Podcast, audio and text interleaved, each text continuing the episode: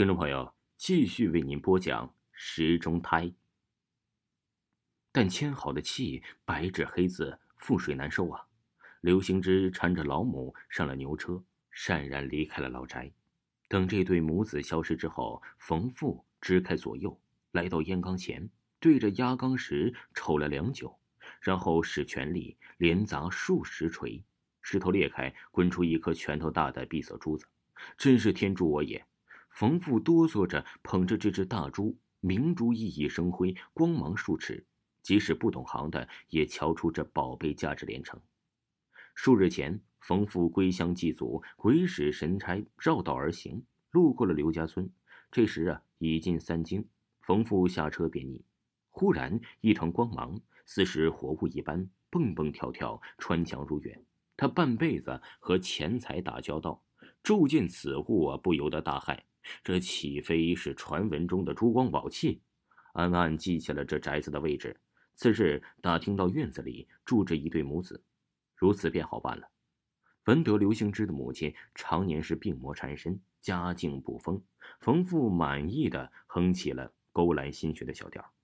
宝器就在这院子里，律师小季将这宅子贱价买来，里里外外翻个遍儿，还怕找不出来这宝贝吗？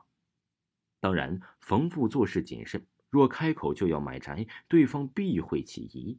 思来想去，就买通经常给刘母看病的那个大夫，药中加了别物，令刘母病情加重。又开出了解症药方，吃了两副，刘母病情稍减，且药材金贵。刘行之捉襟见肘，大夫就蛊惑他暂且卖掉老宅。刘行之是生性孝顺，哪里知道啊？这大夫和冯父是乱通一气。眼下火烧眉毛，就答应了下来。经大夫搭桥引线，找到了买主冯父。冯父啊，还佯装出慈悲为怀的模样。妙招赶走了刘家母子，冯父将这颗世间罕见的宝珠收为己有，特造啊一箱木匣放珠之用。话说刘行之和母亲暂居在离做事商不远的两间旧屋里。母亲的急症消退，刘行之心里啊是悬石落下。病症虽离呀，是旧疾仍在。刘兴之白日在商行办货做事，一到饭时还要回去生火做饭。这日突然得知一个消息：冯父和省城的一位啊大商家闹的是不可开交。传言这位大商家喜爱珍奇宝贝，家有银山，四处收罗宝器。前几日冯父卖给他一颗拳头大的碧光珠，看货的时候还好好的。哪知啊，这到手没两天，却变成了一颗普通的石球。这大商贾就认定为是冯富捣鬼，而冯富是指天发誓，当日交易的就是这绝世珍品。话头一转，又骂这大商贾呀是诬陷敲诈。这两位，一个王八，一个鳖，谁也不服谁。刘兴之摇头称道：“有钱人，我等穷人不懂。”正想着，忽然抬头看到了一个老汉。哎。这不是三年前讨我茶水还要吃肉的瞎汉吗？小伙子，借一步聊聊。刘兴之啊，回忆起三年前那对面还是老宅，一时百般滋味。一老一少来到了偏僻处，看见了老汉呢，开门见山道：“那个压缸石，你是不是卖出去了？”刘兴之不做隐瞒，一五一十道来：“近日啊，这府里最轰动的消息就是你引起的。”难道说冯父不让我搬的那块石头里，里面真有宝珠？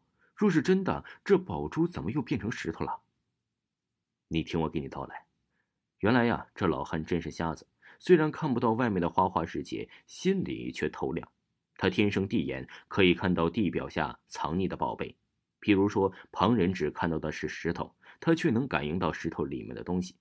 也因为如此，那双眼睛啊，看起来是如火苗一般。让人误以为是佯装成瞎子。随着年纪渐增，地眼也越发厉害，甚至能觉察到凡人头啊玉顶的善恶之气。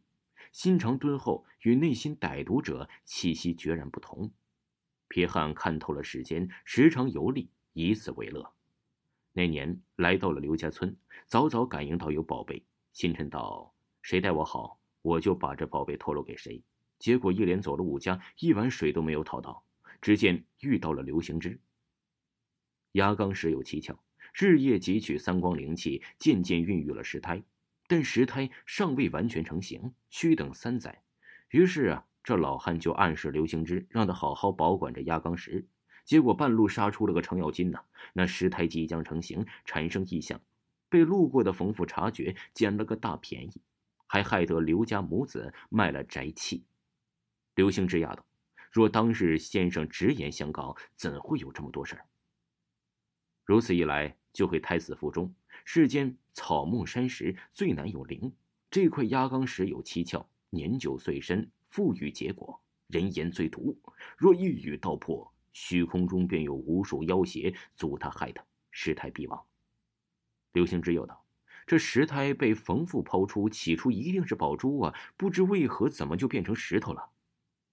老汉呵呵一笑：“世间流传动物成精向人讨风之说，拦住路人问他们是否像人。若路人回答说像，动物的修为便长了一大截儿；若路人不知好歹说不像。”他们这些精怪一口精气便泄了，就要重修。方才我说了，人言最毒。这冯父开始取胎之日，时日未到，那石胎还未完全成型。饶是如此，也价值连城。这厮啊，定是得了便宜买卖，不小心说出了石胎灵气的话。石胎月份不足，神识不稳，经冯父这么恶语，就退回时，再无灵气。千百载好不容易一劫的事实彻底死了。刘兴之闻言一声叹息：“小伙子，我来寻你时，途中碰到遗物，就藏在一株老树里，灵胎已成。你可以让你的母亲身体变好。你请随我来。”听众朋友，时钟胎到这里就为您播讲完毕，请您继续收听。